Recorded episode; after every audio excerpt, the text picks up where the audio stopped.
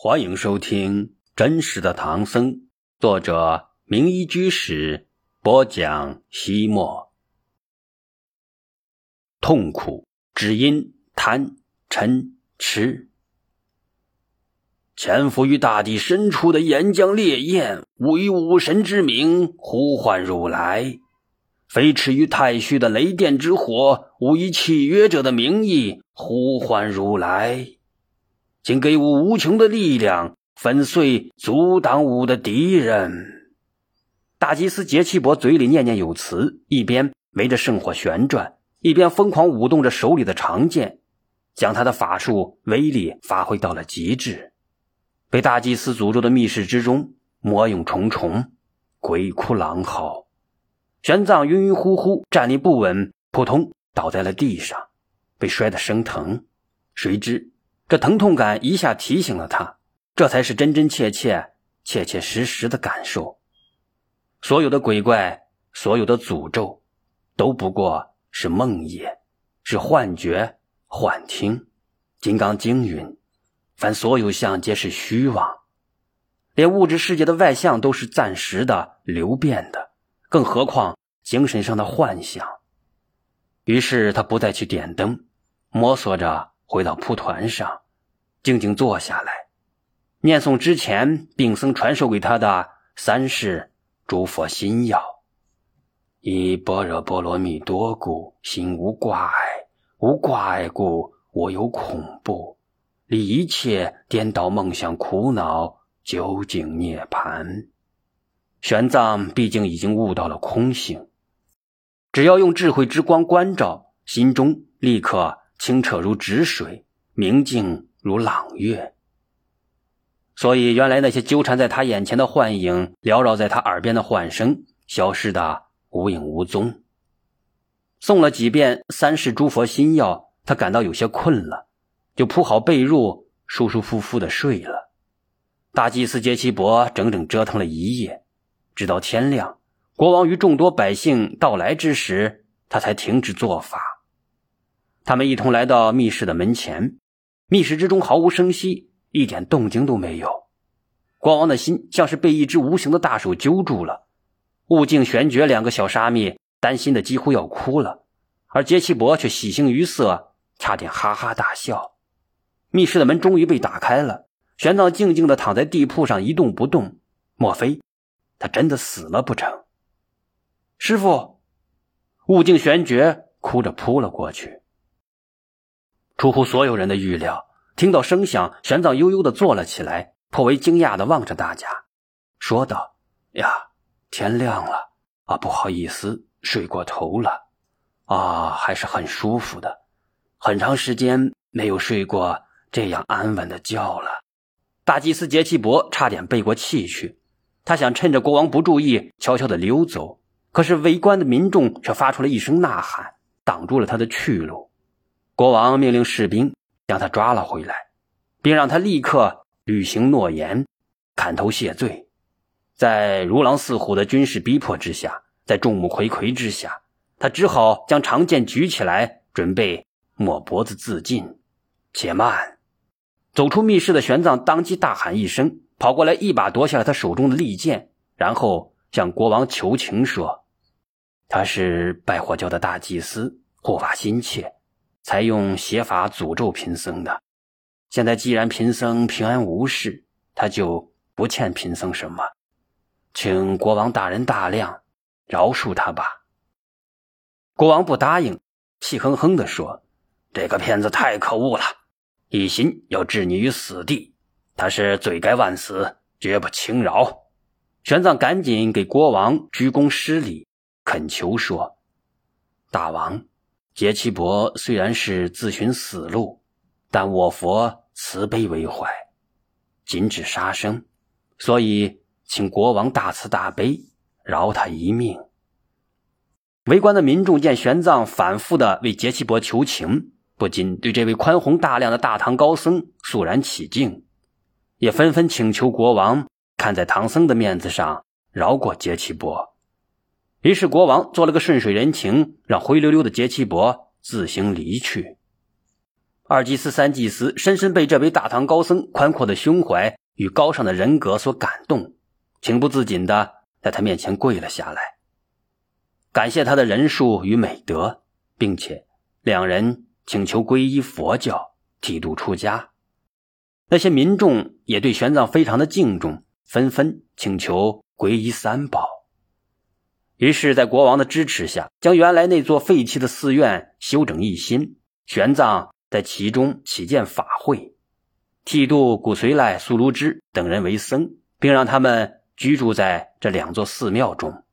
从此，整个康国延续多年的风俗发生了重大的变化，隐灭多年的佛教不再被视为邪魔外道，重新受到了尊崇。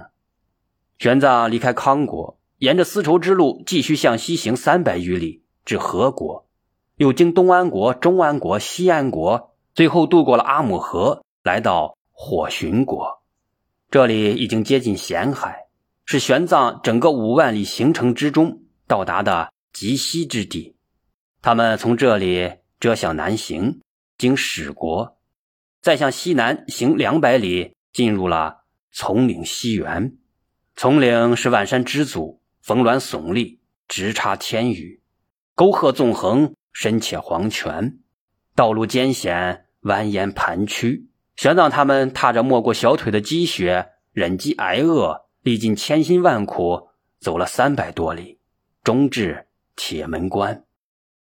铁门关是丛岭中一个天然形成的军事要塞，也是中亚南北交通的孔道。两侧危崖高耸，绝壁绵延。中间一条窄窄的山道，仅容一人一骑通过。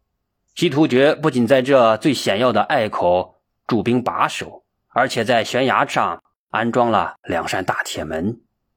玄奘一行来到紧紧关闭的铁门之前，魔都出示了可汗亲自颁发的过所，守关的士兵才开关放行。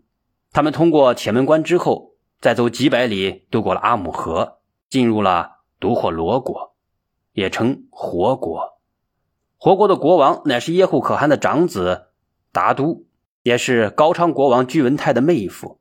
不巧的是，在玄奘到来之前，居文泰的妹妹达都的王妃留下了几个年幼的孩子，撒手归西了。爱妻的去世让达都萎靡不振，郁郁寡欢。后来，他虽然又娶了一个年轻漂亮的姑娘做王妃，但心里的情感却一直。无法得到弥补，天长日久，终于病倒了。达都听说父王派人护送了一位大唐高僧来到国内，而且那唐僧还是高昌王居文泰的结义兄弟，并带着居文泰给他的亲笔信。俗话说：“人逢喜事精神爽。”因病卧床的达都一下子坐了起来，连连说道：“快快，请大唐高僧来见！”达都挣扎着来到会客厅，魔都与玄奘也被领了进来。魔都呈上了叶护可汗的书信，达都浏览之后，简单的询问了一下父亲的情况，便转向了玄奘。玄奘将居文泰的家书递给他，并简要述说了他与高昌王的情谊。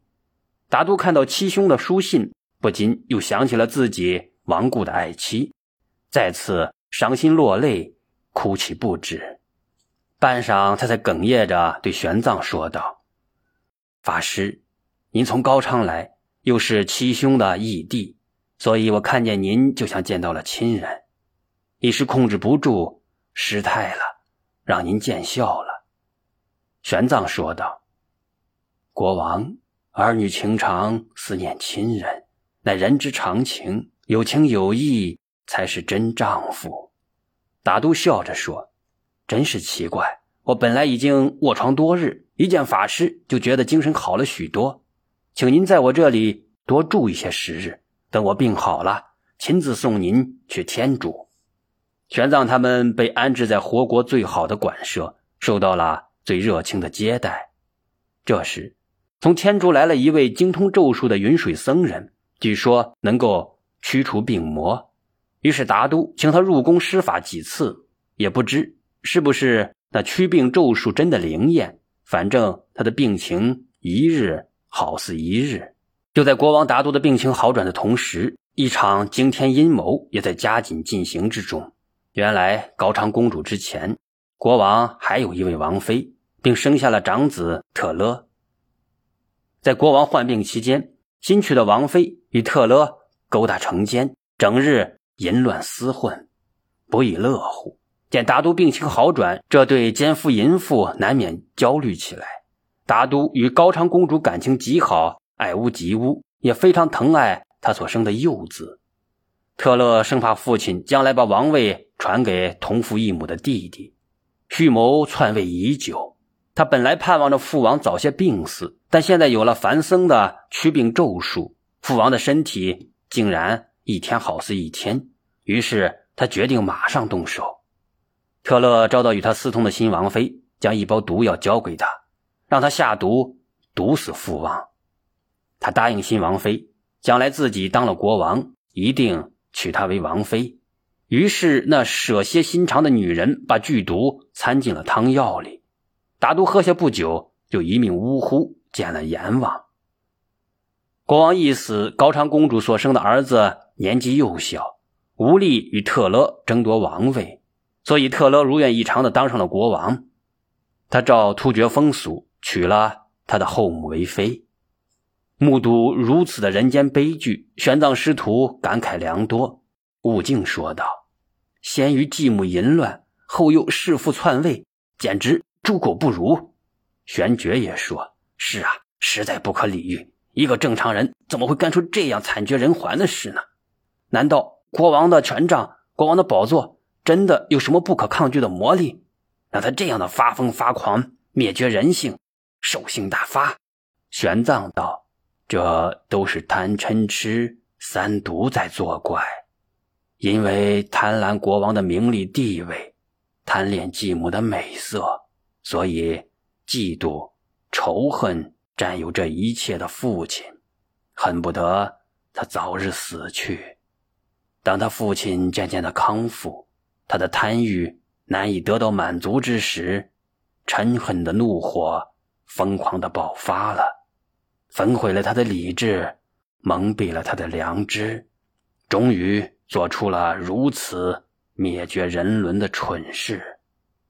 所以，一个人必须清醒的认识到贪嗔痴的危害，他们像毒药一样，能毒化人的心灵，使人堕落成邪魔。恶鬼、畜生，在活国骤遇大变，耶护可汗长子暴亡，魔都急着回素叶城报告，所以不能够继续护送玄奘到天竺了。他将耶护可汗写给沿途各国的御书交给玄奘，让其自行前往。他自己带领着突厥卫队北返王庭，因活国正处在大丧期间，玄奘不好马上就走。在这里逗留了一个多月，过了些时日，玄奘去觐见新王，请求派遣使臣一马送其到天竺境。新王说道：“本王所辖境内有一个小国，叫做富和罗，那里佛迹甚多，被称作小王舍城。法师可以先到那里巡礼一番，再南下不迟。”玄奘正在踌躇不决之时，恰好遇到了。福克罗国的数十位僧人，他们因老王逝世而来吊唁，并恭贺新王就任。他们对玄奘说：“小王舍城的确名不虚传，法师若是错过，可以说是终生遗憾。而且从我们那里到天竺，另有一条大路，不必再绕回来。”玄奘很高兴，便向新王辞行，和那些众僧结伴。前往福和罗国。